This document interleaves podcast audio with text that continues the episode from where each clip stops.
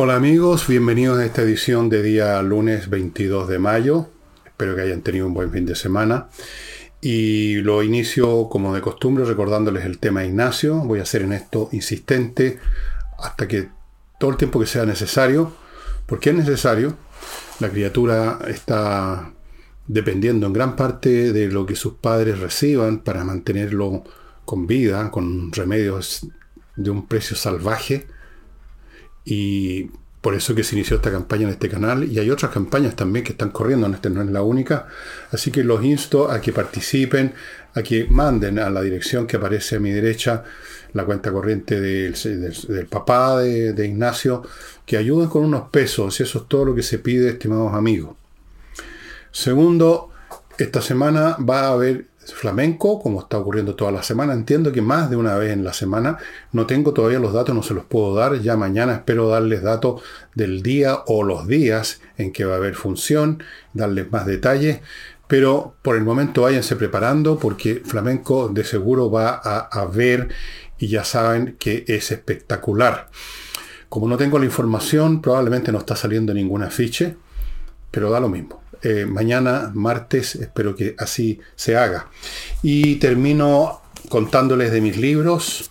Este, este, este y este, que están esperándolos en la tienda que está en el villegas.cl slash tienda. Están agrupados en varios combos, como dicen ahora de dos y de tres libros, distintos títulos, por supuesto, si no, no, tendría sentido, a precios muy convenientes. También ustedes los pueden comprar de a uno, por supuesto. Como les he dicho mil veces, el despacho es súper rápido y el pago es completamente seguro, no hay ningún problema. Y cuando llega a haber un problema, que ha sido rara vez, nosotros nos encargamos de resolverlo de todas maneras. No nos fijamos en gastos compadre, como le decía el compadre Condorito. Y ahora entremos en materia. Mientras preparaba este programa, entré por supuesto a distintos medios de comunicación digitales, medios de comunicación que es prensa escrita, que tiene una expresión digital, y en uno de ellos me encontré con algo que me pareció bien curioso, porque ayer era 21 de mayo, se celebraban las glorias de la Marina, las glorias navales de Chile. Y la primera noticia que apareció encabezando todas las demás y con letras grandes, no fue nada relacionado con las glorias navales, sino con un tema penal o delictual que involucra a varios marineros que estarían involucrados en la muerte de una persona. Eso era la primera noticia. Me llamó la atención al principio. Después me di cuenta que se trata de un medio que hace mucho rato que, eh, inclinó la cerviz ante las fuerzas imperantes, ideológicas imperantes, y por salvar el pellejo sus propietarios están dispuestos a que sus periodistas hagan lo que se les da la gana.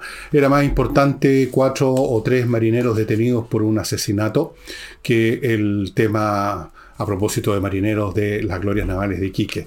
Lo encontré un, bastante, un signo de los tiempos que corren para que ustedes se hagan cargo de qué grado de confianza pueden poner en la prensa, considerando el espíritu que predomina en ellos, en parte, en algunos por complicidad, porque son eh, también devotos de la causa, y otros, los dueños generalmente, por deseo de mantenerse en pie, de que no los vayan a joder, que no les vayan a echar a perder el negocio.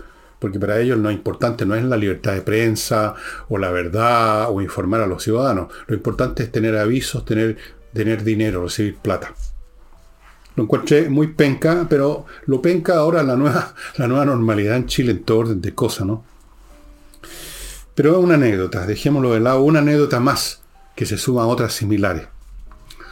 Vamos ahora a cosas de trascendencia nacional. El Instituto Nacional de Estadísticas, que sobre esto no tenía, no había dado muchas luces, finalmente informó, finalmente informó que este año, este solo año, el empleo público, o sea, las pegas en la administración pública, creció un whopping, como dirían los norteamericanos, 8,6%.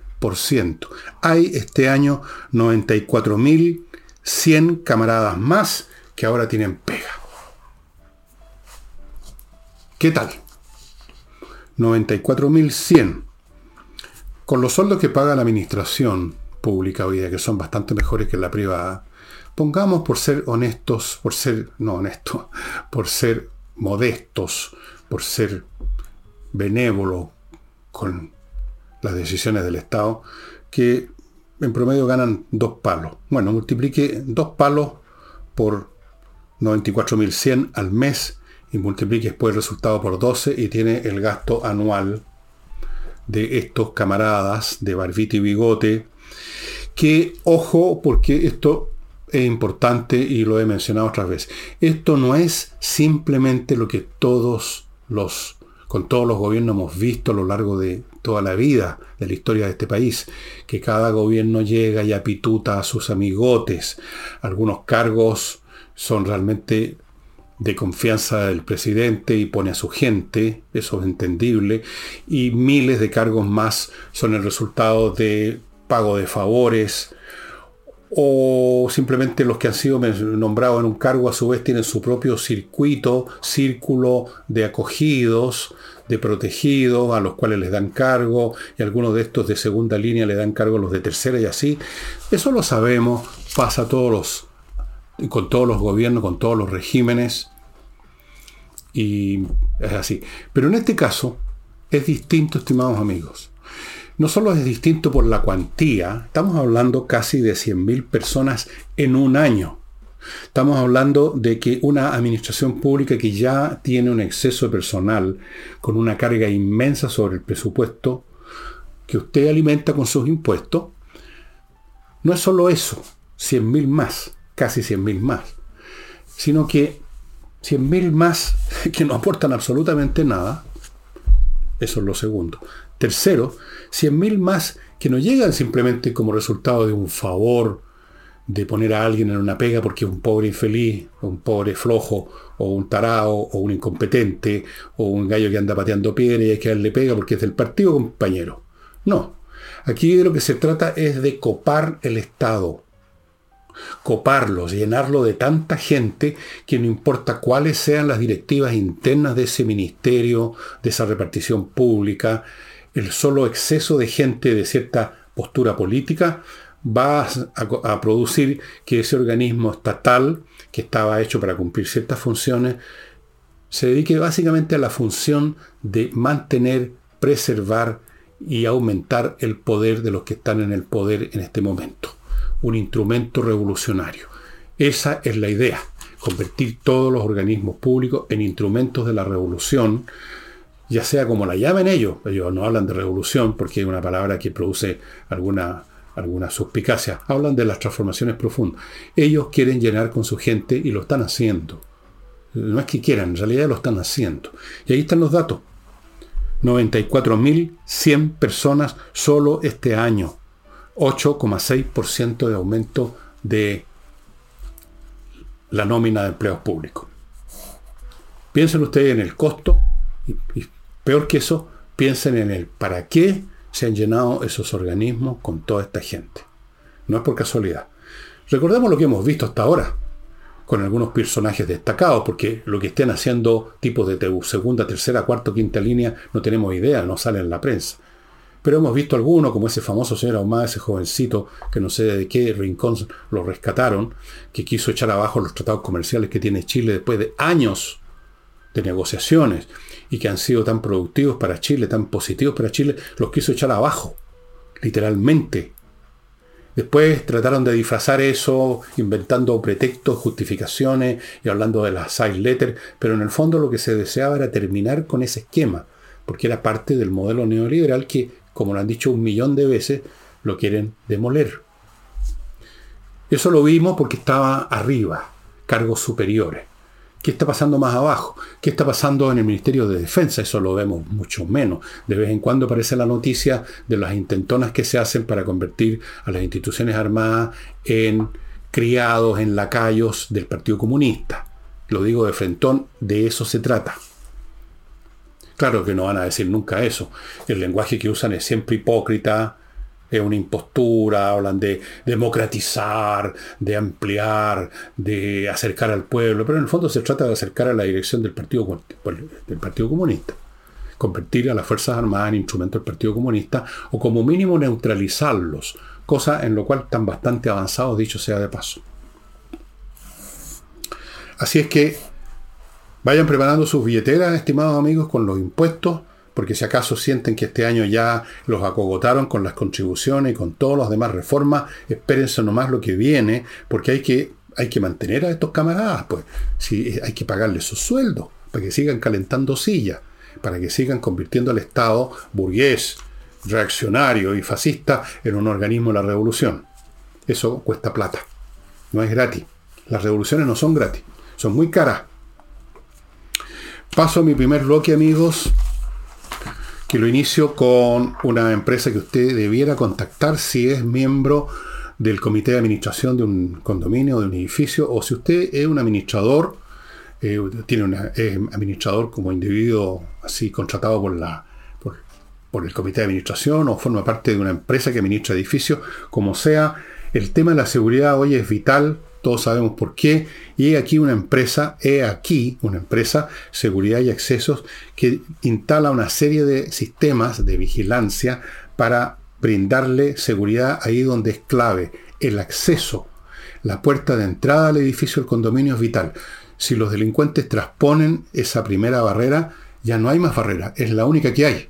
Una vez dentro no tienen ningún problema en abrir casas, en abrir departamentos. Es en la primera línea de defensa, donde se debe impedir el asunto, y para eso está seguridad y accesos que ofrecen sistemas con la última tecnología para controlar todos los movimientos de gente o vehículos que pretenden entrar al condominio o al edificio. Es una herramienta indispensable, estimado amigo, salvo que usted prefiera que algún día se produzca un desastre, se produzca un robo en gran escala, se produzca una tragedia quizá. Bueno, si no, póngase en contacto con seguridad y accesos. Sigo con Fastmark, con su nueva sucursal en Puerto Varas, un courier chileno que desde Miami al país embarca por vía aérea marítima lo que usted necesita para su empresa o lo que usted compró como individuo, compras internacionales en otras palabras. Hay muchos courier, algunos norteamericanos muy conocidos, qué sé yo, para qué voy a dar los nombres, todos los conocen, pero este es chileno y eso nos da una ventaja en el sentido de que ellos conocen bien al detalle lo que necesitan las empresas chilenas, cómo y cuándo, y lo mismo los privados. Fastmark.cl. Sigo con Remodeling.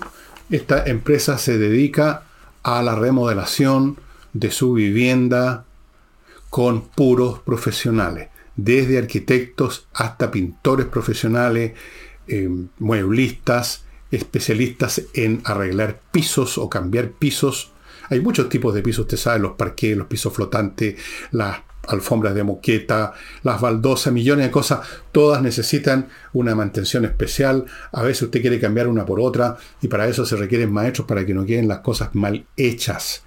Lo mismo en lo demás, los muebles de cocina. Cambiar la estructura de su vivienda, quitar un muro, poner un muro, poner una mansarda, quitar una mansarda. Para eso están los arquitectos. Remodeling. No se ponga en manos de puros chasquillas, amigo, porque eso es un desastre. Y termino el bloque con Learning Group.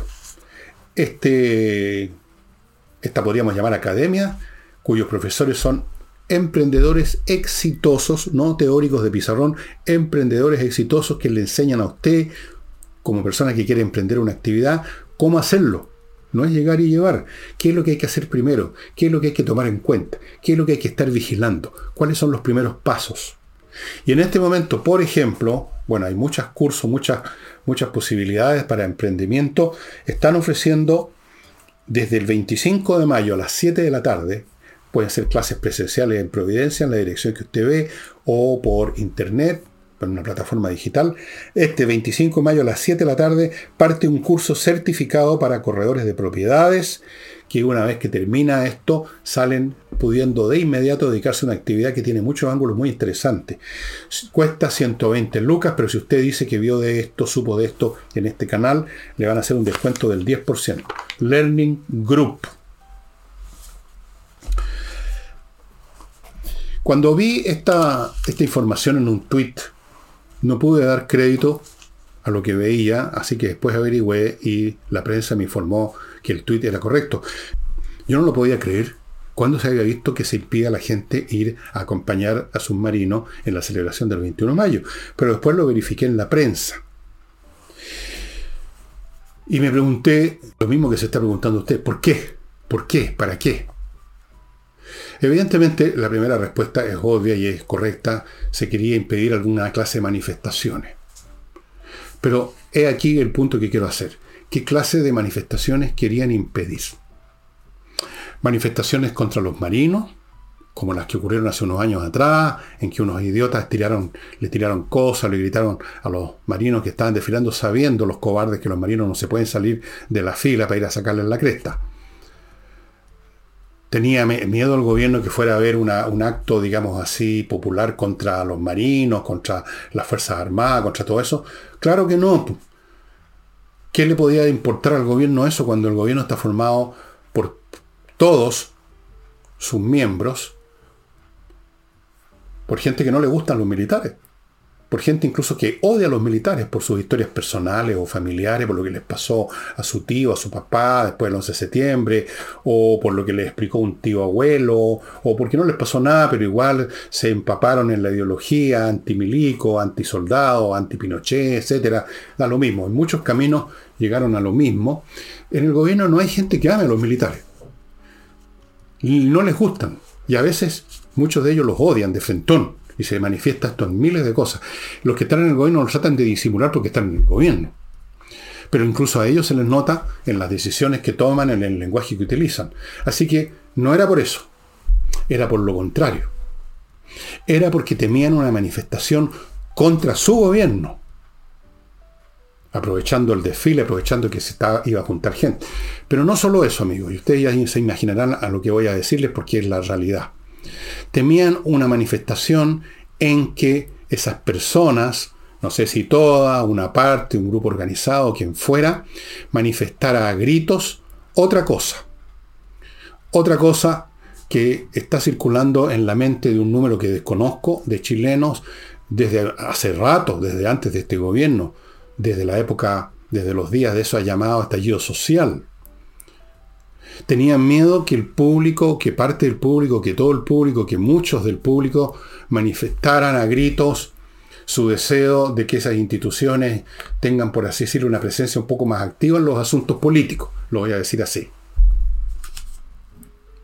¿Y por qué temían eso? Por una razón muy simple, estimados amigos. Porque si bien un sentimiento puede estar privadamente en la mente de un número numeroso de personas, y yo desconozco el número, pueden ser muchos, pueden ser pocos, puede ser la mayoría, pueden no serlo, pero privadamente un sentimiento expresado casi en susurro, porque es un tema tabú, porque es un tema absolutamente prohibido, perseguido. Pero si por algún motivo se convierte en algo público, instantáneamente se convierte también en algo político, de significación política. Yo les voy a poner un ejemplo que lo he contado en otras oportunidades a raíz de, de otras materias. ¿Se acuerdan ustedes del régimen de Ceausescu que dominaba Rumania, Romania o Rumania? Por años de años un régimen comunista, opresor, represor, como todos los regímenes comunistas, odiado por mucha gente. Pero era represor, la llevaba. Así que los que estaban contra el régimen se quedaban callados o apenas se atreverían a comentarlo con sus amigos, secretamente en una sobremesa. Esos regímenes son así, no se sabe quién, el otro día va a ir a chupetearle a la policía y en la noche siguiente, en la madrugada, lo van a ir a buscar a uno. ¿Qué pasó? Los he contado, me lo contó una persona que estuvo ahí, en un balcón, mirando una plaza donde se juntó la reunión oficial que se celebraba, no sé, cosas se conmemoraba del régimen de Ceausescu. Naturalmente asistió Ceausescu, iba a dar un discurso como todos los años había ocurrido y la gente aplaudía disciplinadamente porque así había que hacer. Pero ¿qué pasó en esta ocasión? En esta ocasión, en algún momento en que Ceausescu en su discurso se detuvo por unos momentos quizás para respirar o tomar un vaso de agua, alguien entre la multitud gritó en rumano, por supuesto, el equivalente en rumano de un chileno que gritaron, váyanse a la... no, no lo voy a decir. O algo así, un insulto furibundo, repleto de odio. Y con ese grito solitario, toda la gente que estaba ahí hasta el momento siguiendo disciplinadamente el guion, el script de estos actos que habían seguido toda la vida, año tras año, se sumaron al coro. Y en esa, ese día o esa tarde, con ese grito en esa plaza, empezó la rebelión que terminó en una semana con el gobierno de Ceausescu. Y ustedes pueden ver, porque en YouTube están las imágenes del momento en que lo juzgan hacia los empujones, en una forma muy improvisada, a Ceausescu y su señora, y lo sacan en pellones de la sala donde estaban, y lo llevan contra un muro y lo acribillan a balazo. Las imágenes ustedes las pueden ver en YouTube, búsquenlas si quieren. A lo que voy es que un sentimiento privado, por muy mayoritario, por muy eh, crecido que esté, por muy expandido en una colectividad, mientras se mantenga en privado no tiene ninguna significación. Pero si se hace público, es decir, si la gente ve que no solo ellos, para callados, sino que otros piensan lo mismo, la gente instantáneamente pasa de la actitud, del miedo, incluso de la cobardía, de la privacidad, del secretismo, de la cautela, se pasan al otro extremo con, con tanta mayor fuerza cuanto más tiempo han estado reprimiendo eso, como que compensan años de silencio o meses o semanas de obsecuencia con la situación que han tenido que ellos mismos, digamos, que se han sentido ellos mismos cayendo en una actitud cobardona, que les duele, que les carcome por dentro, y cuando ven la oportunidad de salir para afuera lo hacen con mucha fuerza. Yo no sé si tenían conciencia de esto, y yo estoy aquí haciendo una especulación. Pero yo creo que se temía eso. Se temía que se hiciera público, que hay mucha gente que le gustaría ver el fin de este gobierno mañana, no en tres años más. Es un hecho. A mí particularmente, si ustedes me preguntan si yo pienso lo mismo, yo les diría, yo pienso que lo preferible es que tengamos paciencia, aguantemos, tratemos de pararlos con los mecanismos que existen, qué sé yo, la nueva constitución que se produzca, eh, los mecanismos, las votaciones que puedan haber en los congresos, eh, lo que sea, en la fuerza de la realidad, mantengámoslos lo más acotados posible y esperemos tres años más. Pues, ahí, ahí el pueblo verá, si el pueblo quiere seguir con los experimentos semicomunistas o semisocialistas, entonces significa que el asunto no tiene remedio y si a uno no le gusta se manda a cambiar del país o simplemente se encierra en su vida privada y se olvida de todo. Yo prefiero eso. Pero hay gente que no. Y yo creo que eso era lo que se temía, que la marcha en Iquique y en Valparaíso se convirtiera en una posibilidad para la gente de expresar públicamente lo que piensan privadamente. Y si esto estaba siendo organizado, es posible, y por eso que ellos lo supieron y entonces dijeron, hicieron esto que es absolutamente único, lo que llama incomprensible, creo que es comprensible, por lo menos esta es mi interpretación, si hay otra mejor, yo encantado de escucharla o leerla si ustedes lo comentan aquí en YouTube. Se temía eso. Lo otro, de que fuera a haber unos insultos contra los marinos, no. Eso no les importaba. Todo lo contrario les habría servido.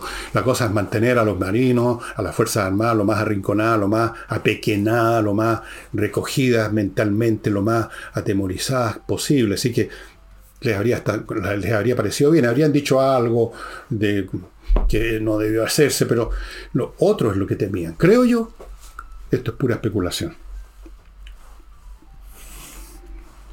Recuerden, cuando lo privado se hace público, se convierte en, algo político. Y una vez que se convierte en algo político, yo no digo que al otro día podía pasar nada, pero se convierte en una nueva situación que genera a su vez otras situaciones.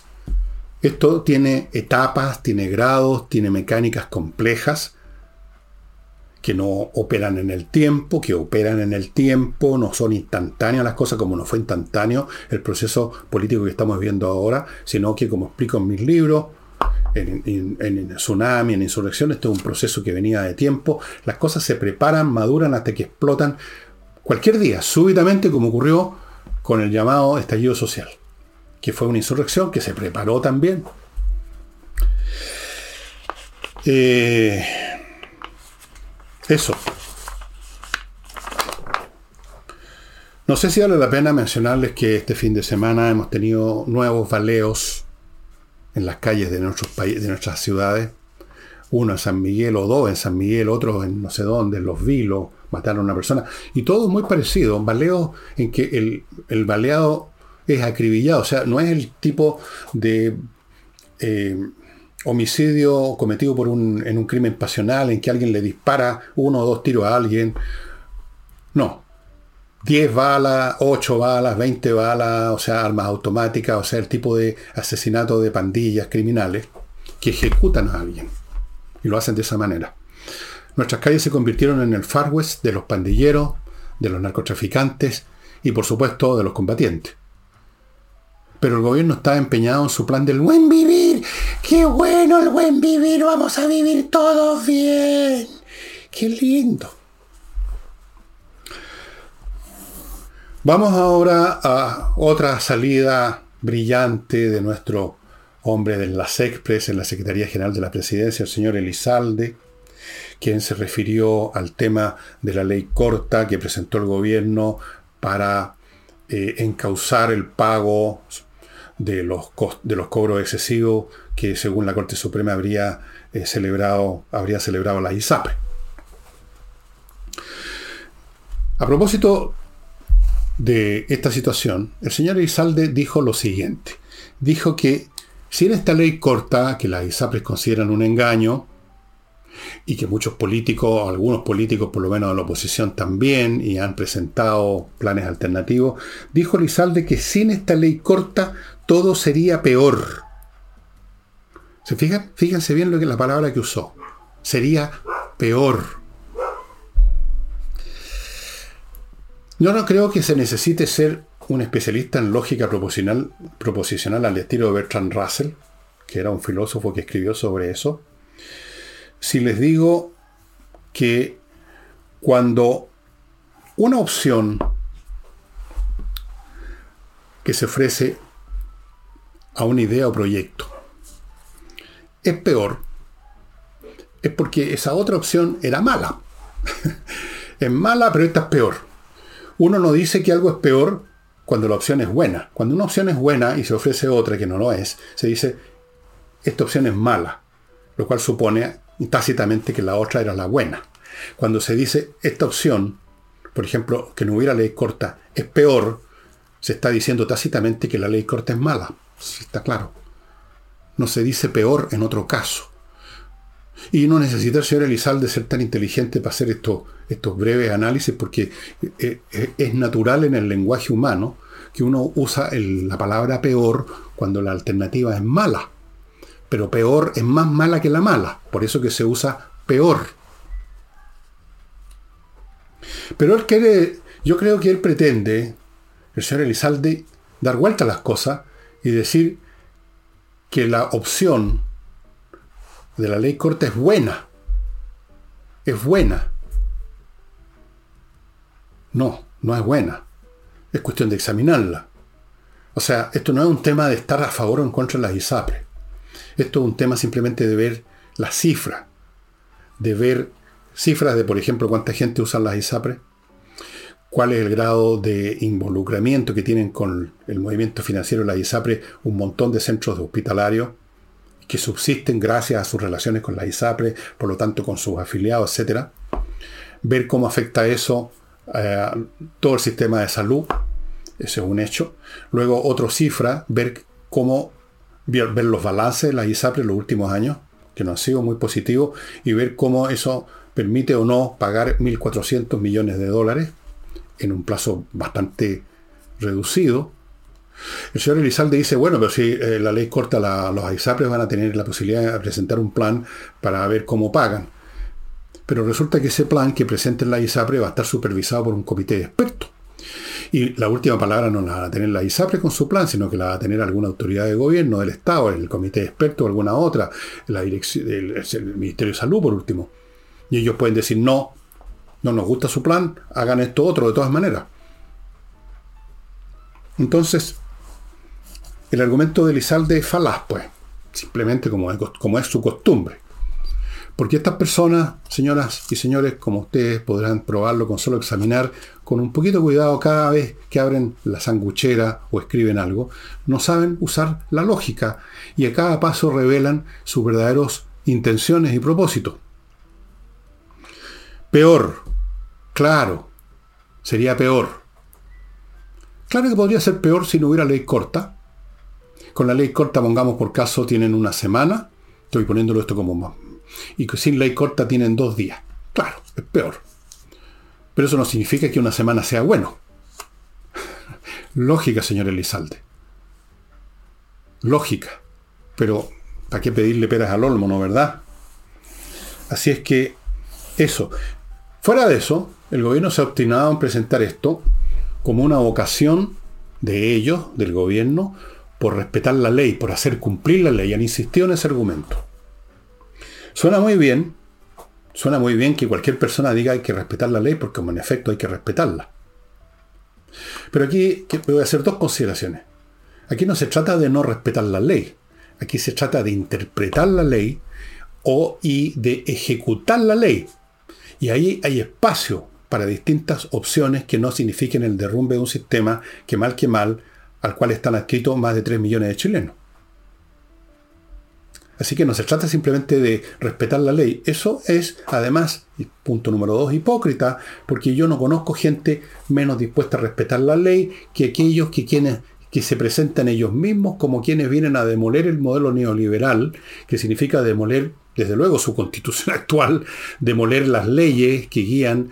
Bueno, vean la proposición constitucional que el gobierno aplaudía, que el gobierno pedía, el gobierno se ató a ella, el gobierno dijo que la necesitaba cumplir su programa de demolición del modelo neoliberal.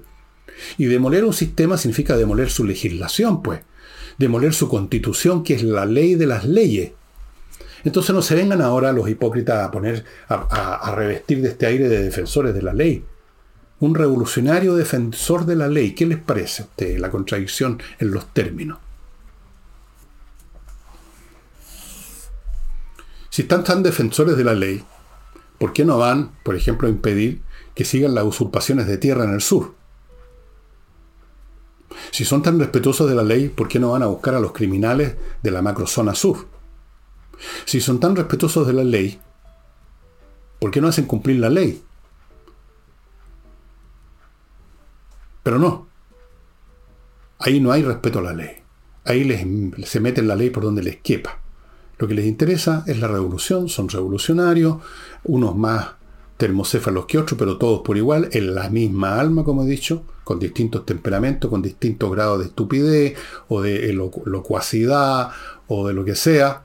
Pero eso, entonces que no vengan ahora el señor le salga a tomar un aire de que, nosotros estamos así, queremos hacer cumplir la ley, porque la república y la democracia se fundan en la ley.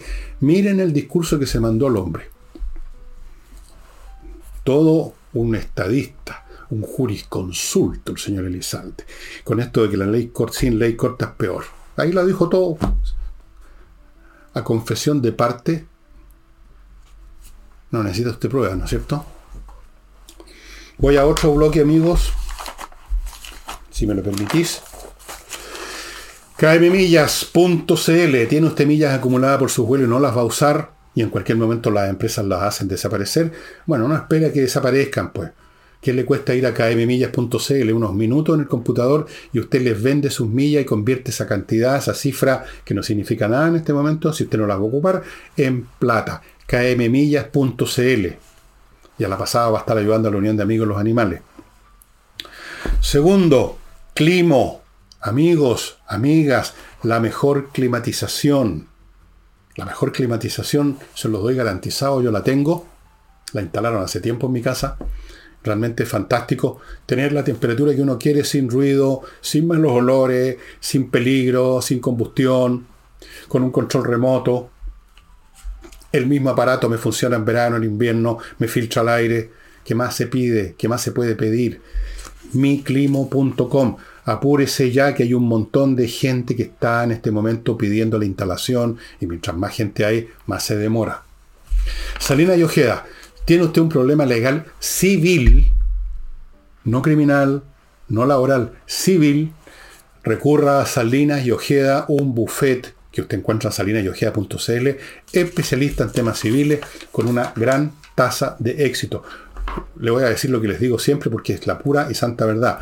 Cuando llega la necesidad de un abogado, no se entrega el consejo del primer tipo ahí que aparece y dice, yo tengo un primo que es re buen abogado. No, usted se está jugando muchas cosas en, una, en un juicio.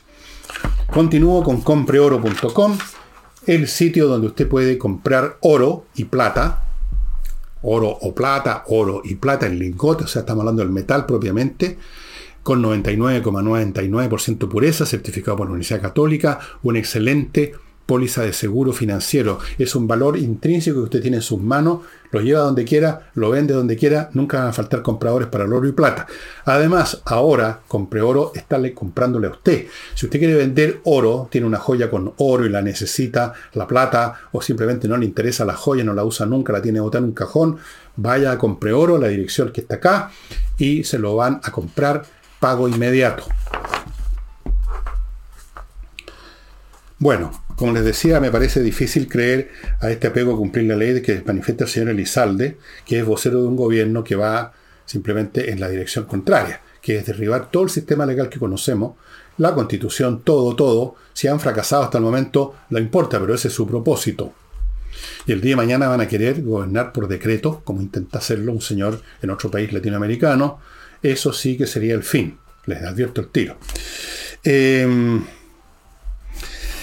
la señora presidenta del PPD, tengo por aquí la información más detalle.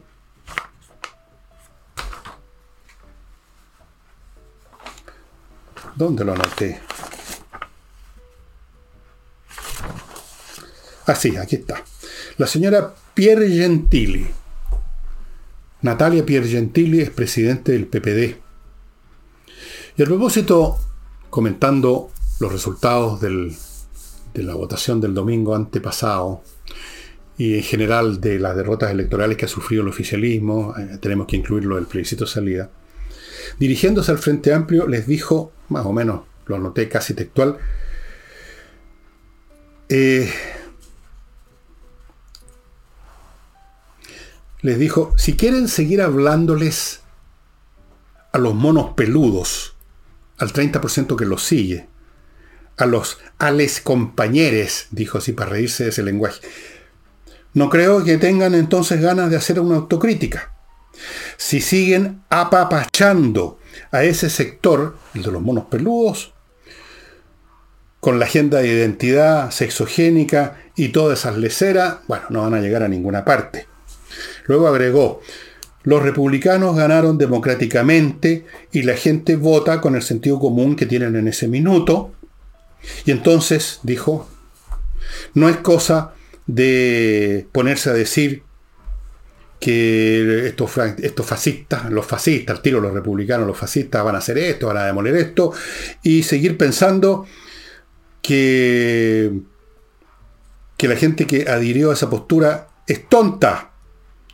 No sigan pensando ustedes, les dijo, que miden un metro ochenta cuando en realidad miden un metro cuarenta. O sea, que no son adultos, sino que son cabros chicos.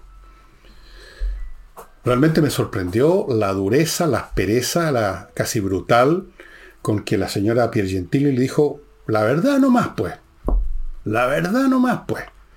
Porque resulta que para mucha gente del Frente Amplio, que son a veces de los más vociferantes, cada vez que pierden una elección, y lo hemos visto en algunos Twitter, lo hemos visto en más de una oportunidad, y otras cosas no las hemos visto ni oído porque se han quedado, han logrado contenerse, pero lo piensan, piensan que los chilenos que votaron contra ellos en el plebiscito y los que votaron contra ellos el domingo antepasado son tontos, son fascistas pobres, han sido engañados. Ellos son los iluminados los que tienen la razón. Todos los demás son una, son una manga de hueones. Eso es lo que piensan, eso es lo que creen. Es la pura verdad nomás, pues. No, yo no lo estoy diciendo yo.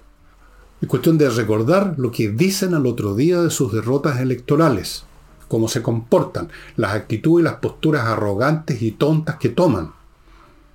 O como dijo la señora Pergentini, apapachándose, eh, apapachando a ese sector, al sector de los monos peludos, como llamó ella.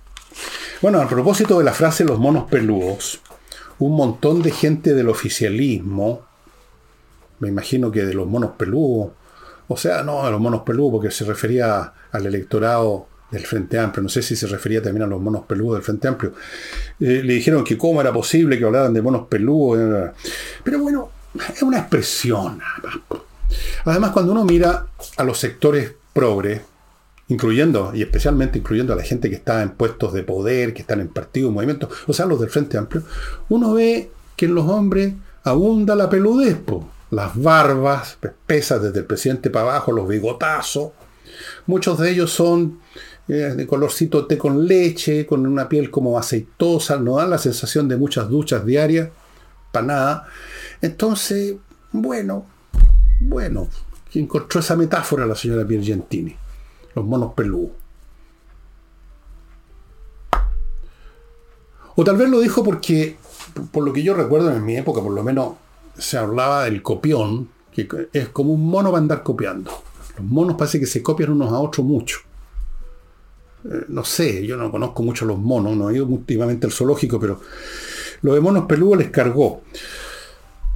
Pero lo cierto es que dejando de lado la metáfora de los monos peludos, la señora Piergentini le dio medio a medio con la cuestión. Pues aquí tenemos una izquierda extrema que no se quiere dar cuenta, no se puede dar cuenta porque se desmoronaría, se disuelven como un vampiro de las películas que sale a la luz del sol y se incendia ahí mismo, entra en combustión. No quieren darse cuenta que son sus ideas las pencas, que son ellos los tontos. No, pues ellos se sienten tipos superiores, ellos tienen una moral superior, como decía Jackson. Ellos tienen una inteligencia superior cuando en realidad no les alcanza ni para la regla es simple. Ellos son los macanúos. El pueblo no votó por ellos porque somos tontos. Porque somos fascistas pobres. Porque somos peores que la multitud que prefirió a Barrabás a Jesucristo, como dijo Gutiérrez, que de repente hizo una alusión bíblica. El comunista Gutiérrez hizo una alusión bíblica. Así que tiene toda la razón la señora Pirgentini. Y bueno, por supuesto la van a tapar a insultos, la van a, van a tratar, la van a atacar por todos lados, eh, porque en estos tiempos predominan los monos peludos. O sea, son los que llevan todavía, todavía, pero lo están perdiendo el pandero. Por lo menos los medios de comunicación. Todavía controlan los medios de comunicación tanto los formales como los informales. Todavía son mayoría en los medios de prensa. Todavía son los que manejan la mayor parte de los medios eh, audio, eh, como las plataformas digitales. Son los que todavía manejan, todavía, pero ya se les está acabando muy rápido, la comunicación, el espacio público, la conceptualización de las cosas. Pero eso se está acabando. Y como no son muy brillantes, esta advertencia que les hizo de que que no siguieran, digamos, hablándole a los monos peludos, o sea, no siguieran contentando a su barra brava, tratando a los votantes que son contrarios a ellos de fascistas pobres o de tontos. Como no van a entender, porque esa es la característica de una persona poco inteligente, que nunca entiende que persisten los errores, y es muy bueno que así sea, porque eso es lo que los lleva al desastre al final rápidamente. Eso fue lo que les llevó a la derrota estrepitosa el 4 de septiembre voy a repetir lo que he dicho unas tres o cuatro veces, si hubieran sido mínimamente inteligentes como grupo, habrían ganado el plebiscito porque tenían todo a favor para eso. Tenían toda la onda que se había creado con la demanda social, el estallido social. Tenían todo.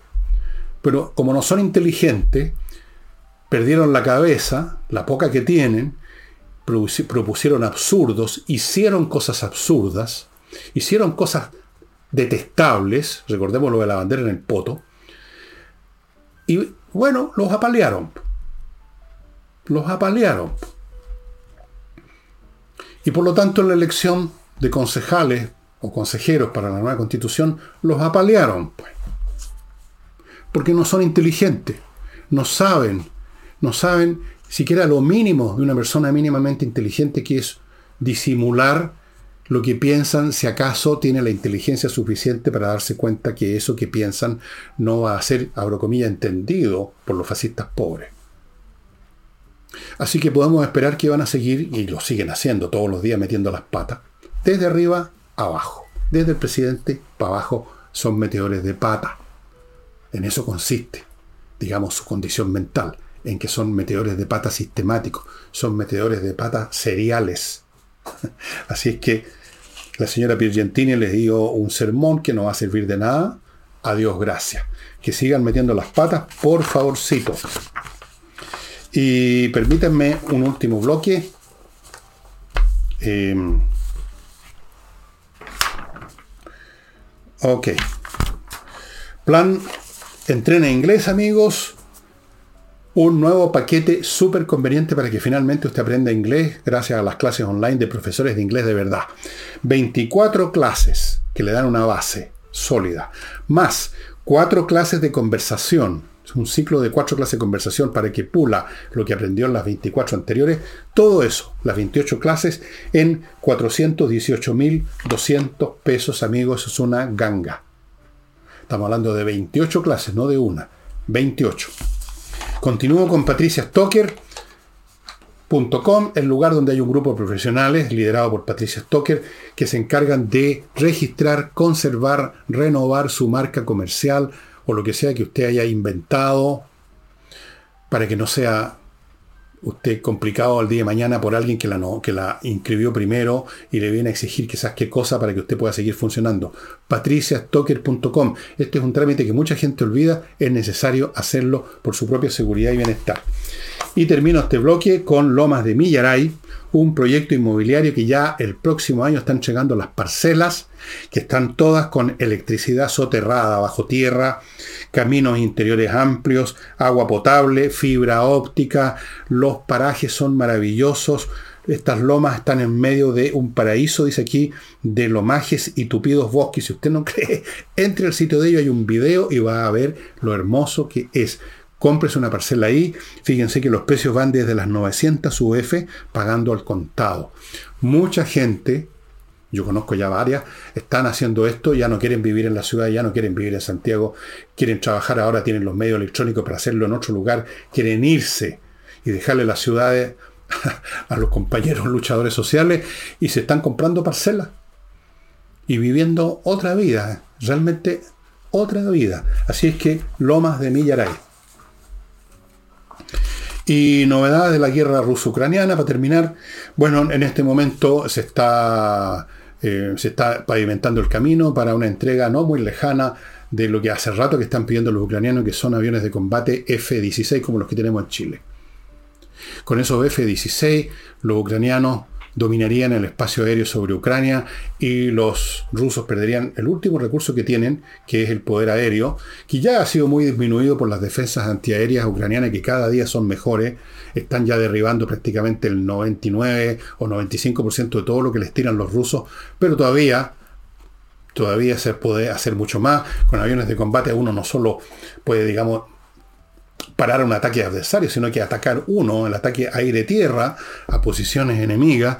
Y bueno, se entra entonces a las tres dimensiones de la guerra, no solo en, la superficie, sino que en el aire, tres dimensiones, eso, digamos, eh, le daría un arma enorme a los ucranianos que se han estado preparando muy bien y que ya tienen armamento terrestre muy sofisticado, superior al ruso.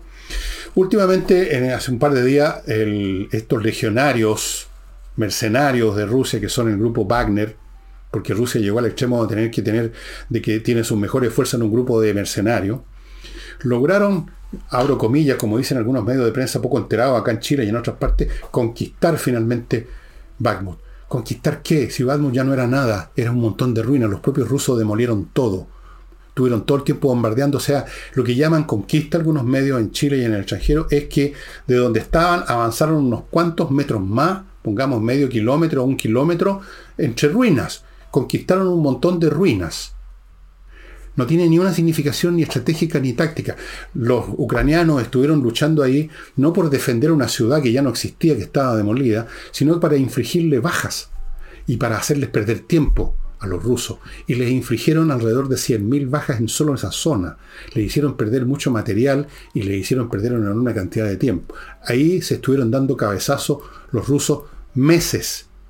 Entonces, que ahora logran avanzar es porque el ejército ucraniano consideró que ya se había cumplido la misión de, de, gastar a los rusos Y ahora podemos retroceder para no tener más bajas nosotros. Y si entran más a, este, a esta especie de paisaje lunar demolido, mejor, porque resulta que mientras tanto los ucranianos están penetrando por los flancos, de manera que mientras más los rusos entran por acá, más fácilmente van a quedar envueltos en una bolsa, como se llama militarmente, y más fácil va a ser para los ucranianos destruir ese supuesto ejército conquistador que conquistó un montón de ruinas un kilómetro más de los que ya habían conquistado antes. Hay que entender esa batalla como una batalla de, desgaste que los ucranianos le infligieron a los, a los rusos. No era una batalla para defender una ciudad porque era muy importante, porque era simbólica. Para los rusos quizás se convirtió en simbólica porque tienen que ofrecerle algo al pueblo ruso. Le ofrecen ahora que conquistaron un montón de ruinas. Conquistaron, entre comillas, no conquistaron nada. Se están metiendo más en la trampa nomás. Están metiendo más adentro la cabeza en la trampa. Y acuérdense ustedes en las próximas semanas lo que vamos a ver en el teatro de la guerra ucraniano-rusa. Y estimados amigos, termino con, mostrándoles un libro que verifiqué que se encuentra esta misma edición en Amazon y está a un precio ridículo, 10 lucas, siendo un libro súper grueso, súper vasto. Es este, estas memorias entre 1880 y 1918 del conde Harry Kessler, que son las memorias más extraordinarias, y así todo el mundo las considera, que se hayan jamás escrito en la historia de las memorias es un verdadero tour por la Belle Époque, por la Europa entre 1880 y 1918. Harry Kessler era un tipo de la mediana nobleza alemana, que conoció y se contactó y se hizo amigo y fue en algunos casos eh, socio de actividades con el who y who de toda la intelectualidad europea de esos años de la Belle Époque comió, desayunó, conversó y quizá en alguna oportunidad se acostó porque era homosexual, con todos, con todos los músicos. Los conoció todos. Estamos hablando de la Belle Époque, la época en que la cultura europea llega a su cenit. En música tenemos contemporáneos viviendo, componiendo en los mismos años. Stravinsky, Debussy, Maurice Ravel, Saint-Saëns, todos ellos. En pintura, todos los grandes pintores expresionistas, eh, cubistas, Dalí, Pizarro, todos, todos, todos. Artistas, filósofos, Nietzsche lo conoció cuando ya estaba loco, eh, perdido totalmente en la casa de su hermana. Conoció a todo el mundo. La cantidad de personajes que desfilan aquí y que Kessler conoció es inmensa. Incluso ayudó a Richard Strauss en el libreto, en la composición de de Rosenkavalier, El Caballero de la Rosa, una opereta de, de Richard Strauss. Los conoció a todos, aquí va día por día, por ejemplo, París, julio 2 de 1907, Tuesday, martes. Visité a Renoir con Volar, otro pintor, esta tarde, primero en su estudio y luego en su hogar privado, ambos en Montmartre, en la rue, en la calle Calancourt. El estudio está completamente desnudo y su luz viene, etcétera, etcétera, etcétera. El hombre estuvo en todo, los conoció a todos. Es una descripción, un fresco inmenso de todo el periodo de la Belle Époque, que culturalmente podríamos decir es el clímax de la cultura europea y yo casi me atrevo a decir de la civilización occidental en su conjunto. Fue la época de los Freud, de los Einstein, también los conoció. Conoció a todo el mundo. Era un hombre talentoso, escribía muy bien, muy claro, sus análisis de cosas son sumamente inteligentes. Era un tipo que desde joven, cuando niño, conoció a Bismarck, el canciller de hierro, eh, desde niño ya hacía reflexiones que uno dice, por Dios, qué tipo con alto CI este, este Kessler. Amigos, este es un libro que cualquier persona interesada en la historia de Europa, de la Belle Époque, que saltaría en pedazos con la Primera Guerra Mundial, tiene que conocer. Está solamente en inglés, está en francés, está en alemán, en castellano no, no ha sido traducido que yo sepa, me parece que no. Es un libro bien gordo, pero uno no está obligado a leerlo un tirón. Uno puede ir día a día, año por año. Aquí tengo 1909, París, enero 9, sábado. Este es el último día de la exhibición de Seurat, un gran pintor, eh, impresionista diría yo. Fénéon me introdujo ahí, me hizo, me presentó a Henri Matisse, otro gran pintor, con quien hablé largo rato. Él admira, dice, a la, por la pureza de su diseño. Y así sucesivamente. Uno conoce entonces con Kessler, conoce a toda esta gente. Eh, conoce a Stravinsky, conoce a Debussy, conoce a Ravel, conoce a Einstein, conoce a Nietzsche. Y muchos más, historiadores, científicos. Todo el who y who de la más alta cultura europea desfila en las páginas de este Diario al Abismo. ¿Y por qué Diario al Abismo? Porque el abismo es 1914, la Primera Guerra Mundial. Hay una segunda parte que se las mostraré otro día, en que están las memorias después de 1918 hasta un poco antes de su muerte que ocurrió en 1937. Esa segunda parte de las memorias estuvieron guardadas en una bóveda de un banco en las Islas Canarias, me parece, por décadas y se descubrieron por casualidad. De esto cuento la historia en la torre de papel a propósito.